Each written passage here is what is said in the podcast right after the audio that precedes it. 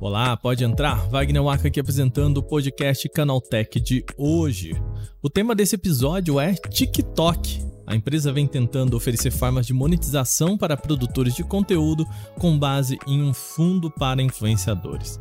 Também é possível agora publicar vídeos especiais somente para quem assina um canal, ou seja, o conteúdo premium vai chegando à rede social. Mas vamos falar como funciona todo esse movimento e por que, que o TikTok está fazendo isso para competir aí com grandes players do mercado como o YouTube e o Instagram. Vem com a gente, começa agora o nosso podcast Canaltech, o programa que traz tudo o que você precisa saber do universo da tecnologia para começar o seu dia.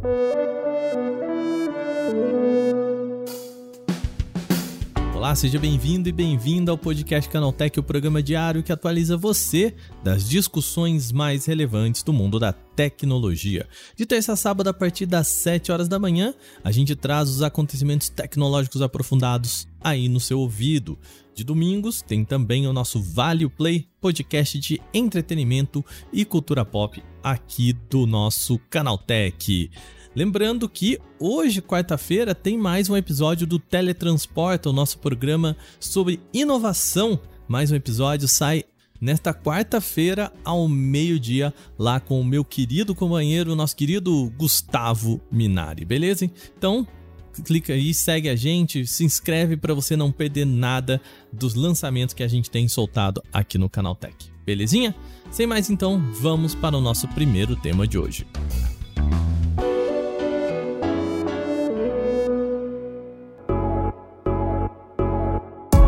Nesta terça-feira, dia 7, o TikTok revelou um novo mecanismo de monetização de conteúdos, é o chamado TikTok Series.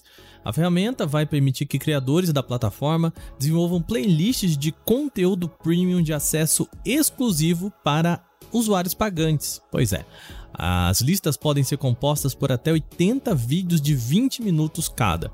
A ideia é permitir que usuários tenham acesso a material de mais qualidade, enquanto criadores também podem explorar mais possibilidades de entretenimento com o tempo extra.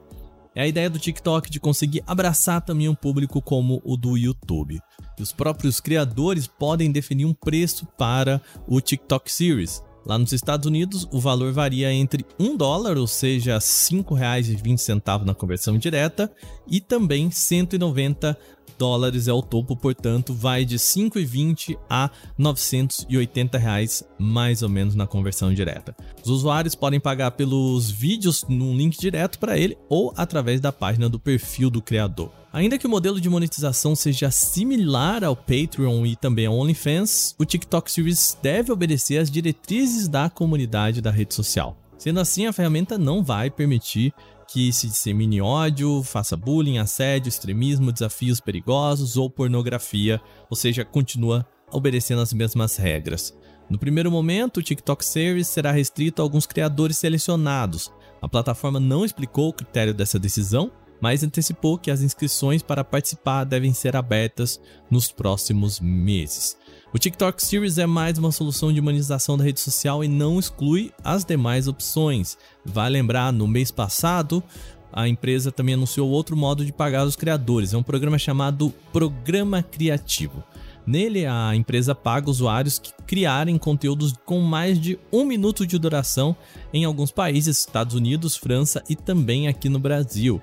A iniciativa busca incentivar criações de alta qualidade que atendam critérios de elegibilidade e ajude a promover a comunidade, isso é o que escreveu o TikTok em um comunicado. Só que para isso tem algumas regrinhas.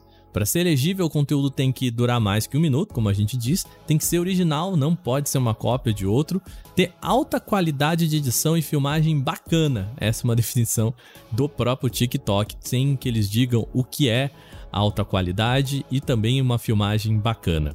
Os critérios de elegibilidade para criadores, porém, são um pouco mais específicos. É necessário ter mais de 10 mil seguidores, acumular mais de 100 mil visualizações nos últimos 30 dias e, claro, ser maior de 18 anos.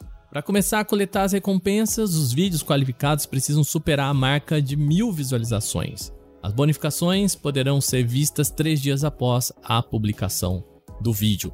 A ideia é que o programa do TikTok beneficie criadores de conteúdo com mais qualidade, mas a plataforma também deu pistas de como esse sucesso pode ser alcançado.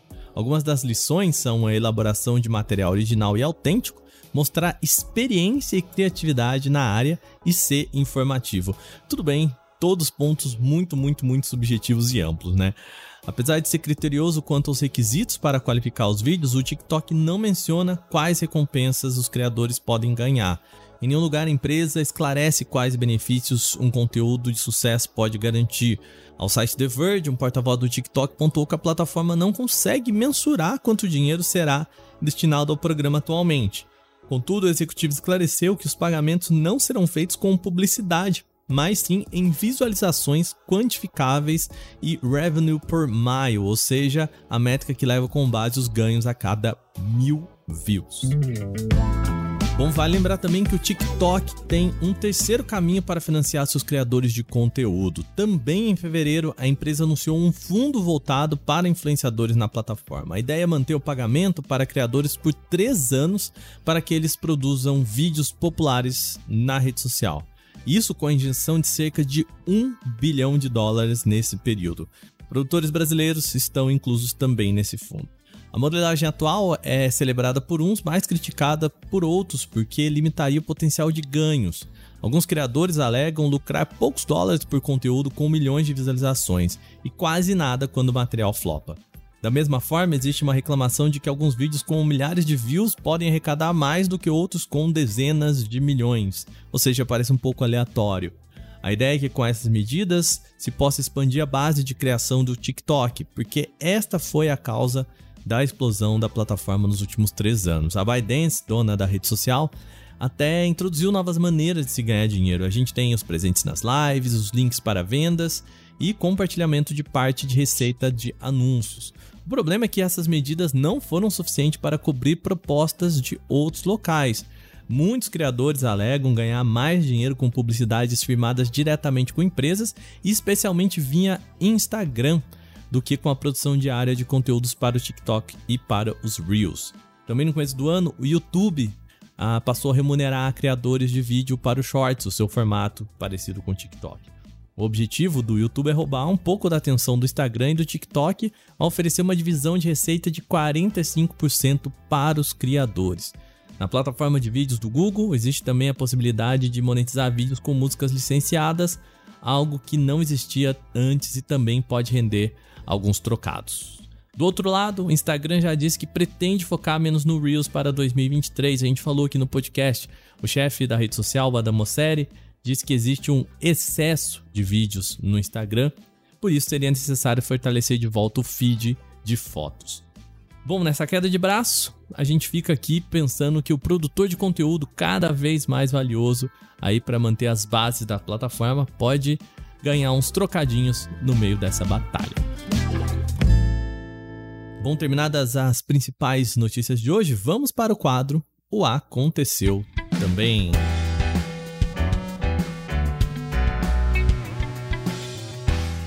O Aconteceu também é o quadro em que nós falamos das notícias também relevantes, mas que não geram uma discussão maior. Quase 10 anos após a separação, o Messenger deve voltar a fazer parte do aplicativo do Facebook. Nesta terça-feira, dia 7, a Meta anunciou que vai experimentar trazer o mensageiro de volta para o aplicativo da rede social principal permitindo acessar a caixa de entrada sem precisar trocar de aplicativos. O líder do braço Facebook dentro da Meta, Tom Ellinson, disse no blog oficial da empresa o seguinte: Estamos testando a capacidade de as pessoas acessarem a caixa de entrada do Messenger no aplicativo do Facebook. Você nos verá expandindo esse teste em breve. O Messenger deixou de fazer parte do Facebook em 2014. Na época, a mudança era justificada para proporcionar uma melhor experiência.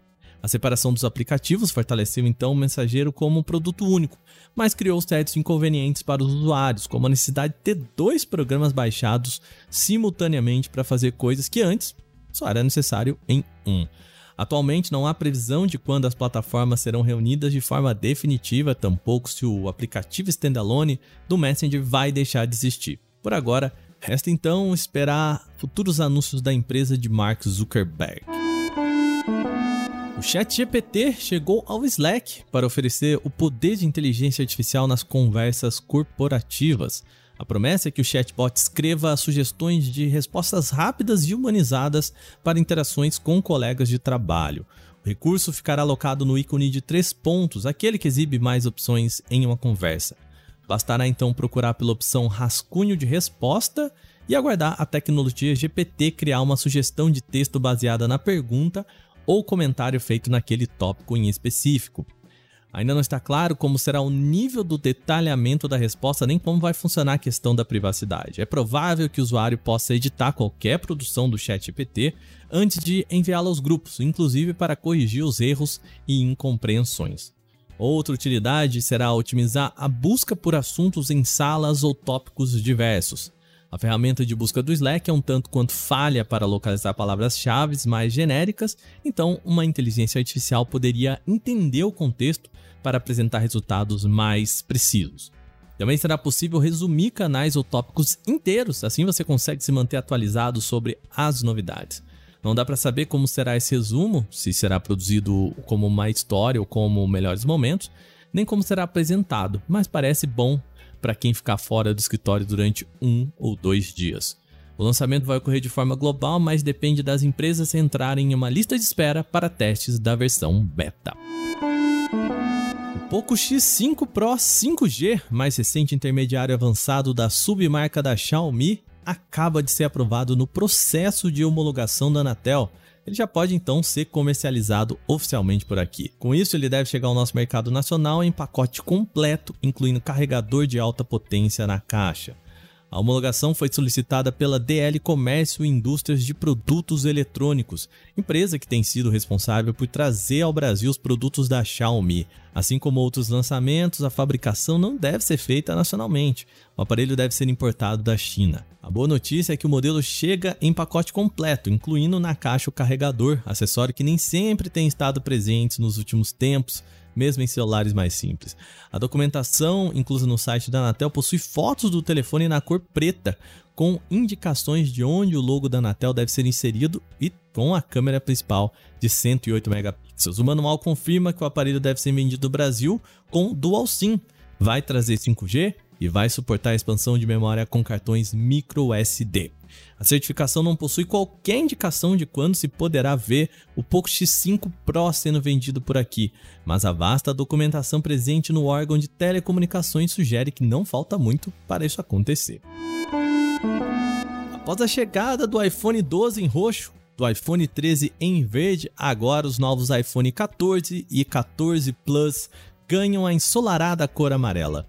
O dispositivo mantém todas as características já conhecidas das gerações anteriores, incluindo telas de 6.1 polegadas e 6.7 para a versão Plus, a câmera dupla traseira, tampa traseira de vidro reflexivo e laterais em alumínio fosco, além de recursos como mensagens de emergência via satélite em alguns países e detecção de acidentes.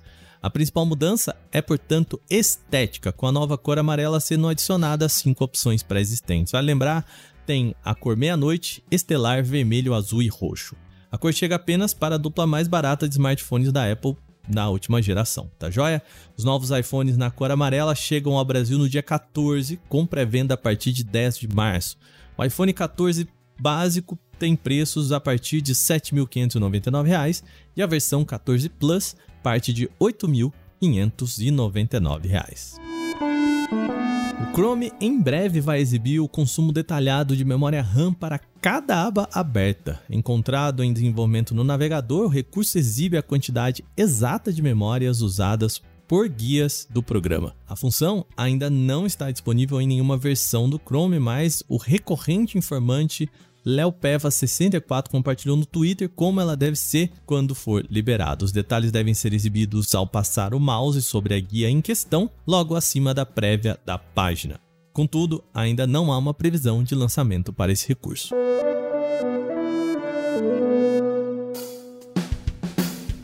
Bom, com isso, chegamos ao final do nosso podcast Canaltech de hoje. Lembre-se de seguir a gente, deixar aquela avaliação positiva em seu agregador de podcast se você utiliza um. Nós lembramos que os dias da publicação do nosso programa são de terça a sábado, sempre com episódio novo, logo de manhã, 7 horas aí para acompanhar o seu café. Hoje tem também o nosso Teletransporta, lembrando, meio-dia lá no feed do Porta 101, vai ouvir, beleza? Esse episódio foi roteirizado, apresentado e editado por mim, Wagner Waka, e também contou com reportagens de Alveni Lisboa, Renan da Silvadores, Igor Almenara e Victor Carvalho.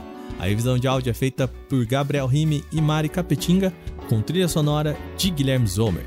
A capa desse programa é por Eric Teixeira. A gente vai ficando por aqui. Amanhã tem mais. Aquele abraço. Tchau, tchau.